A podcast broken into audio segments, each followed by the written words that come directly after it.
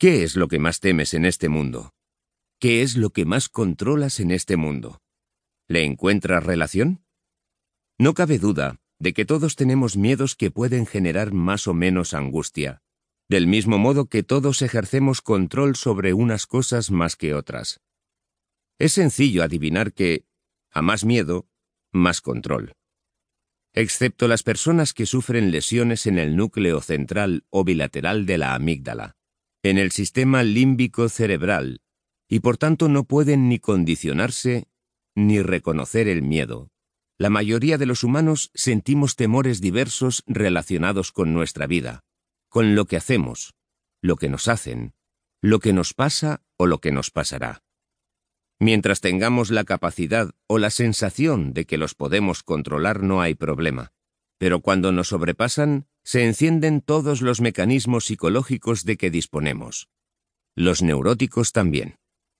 Dicho de esta manera, parecería que el miedo es algo normal, y de hecho es así. Estamos programados para tener miedo y lo tenemos. Otra cosa es lo que hacemos con él. También estamos programados para ser felices y muchos deciden inscribirse en el arte de amargarse la vida. El problema entonces no es tener miedo, sino entenderlo y gestionarlo. Parece que una de las formas elegidas para administrar nuestros temores sea controlar obsesivamente todo lo que rodea nuestra vida. ¿Acaso no es normal querer tener control sobre nuestras cosas? Por supuesto que sí, si se trata de nuestras cosas. Pero, ¿qué ocurre cuando se trata de nosotros? ¿Qué ocurre cuando se trata de los nuestros? ¿Qué ocurre cuando se trata de la vida? Las cosas se pueden controlar más o menos, pero ¿se puede hacer lo mismo con las personas? ¿Con el tiempo? ¿Con el futuro? ¿Con el amor? Algunas personas creen que sí, aunque dicen que no, y por eso pretenden que todo esté bajo su control. Necesitan controlarlo todo. Su vida se construye sobre el control, aunque en realidad viven bajo el miedo. Un gran miedo que les arruina la vida y, de paso, la de los demás. En cada ocasión en la que he desvelado el contenido del que ahora es este libro, me he sorprendido al encontrarme con la misma respuesta. Este tema es el mío. Esto es lo que me está pasando. ¿Acaso tanta gente se ha puesto de acuerdo para sufrir del mismo síndrome? La respuesta pasa por la cultura, el contexto en el que envolvemos nuestras vidas, la manera en la que sin darnos cuenta nos acostumbramos a vivir.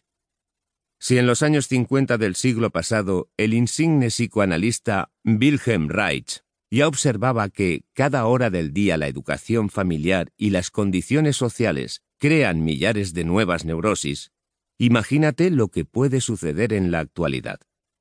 Como predica el psiquiatra Luis Rojas Marcos, no cabe duda de que hoy la inseguridad, la incertidumbre y la vulnerabilidad forman parte de la definición de quiénes somos. La violencia arbitraria e imprevista forma el argumento de nuestras peores pesadillas y rompe los esquemas y principios básicos sobre los que se construyen la convivencia y el orden social.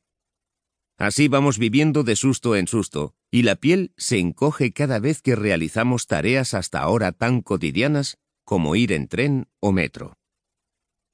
En un semanario aparecía hace poco una reseña sobre lo que nos han deparado los últimos 60 años después de las bombas de Hiroshima y Nagasaki. Aunque la atención estaba puesta en los sucesos dramáticos, el panorama era para asustar a cualquier extraterrestre con ganas de visitarnos. Guerras, terrorismo, migraciones, sida, contaminación, en definitiva, terror global. Es como decir que después de aquella masacre no hemos aprendido nada, y según se mire, vamos a peor. Precisamente cuanto más incapaces nos sentimos de anticipar el mañana y más incierto nos parece nuestro porvenir o el de nuestros seres queridos, más espacio dejamos abierto para que la angustia nos invada y conmocione el cimiento vital de la confianza en nosotros mismos y en el mundo que nos rodea.